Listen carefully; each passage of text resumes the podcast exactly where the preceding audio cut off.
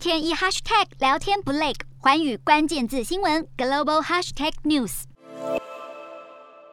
脸书母公司 Meta 月初发布财报不佳，用户成长也停滞，股价一路下跌，市值从去年九月高峰蒸发超过五千亿美元。Meta 市值一度突破一兆美元，全球排名第六。但好景不长，台积电在十六号超越 Meta，位居第九。十七号 Meta 股价大跌百分之四点零八，遭腾讯超越，跌出全球十大市值之外。去年，苹果在线上广告市场投下震撼弹，宣布修改 iOS 隐私政策，导致 Meta 市值在一天之内蒸发两千三百二十亿美元。如今，Google 也在十六号宣布跟进，表示未来将限制 Android 手机上的应用程式追踪，这也是 Meta 这回惨跌的因素之一。Meta 抨击苹果变更隐私权政策，预估今年将因此损失一百亿美元营收，但对 Google 的计划却持不同的论调，表示乐见 Google 对保护隐私权的个人化广告提出长期合作性的计划。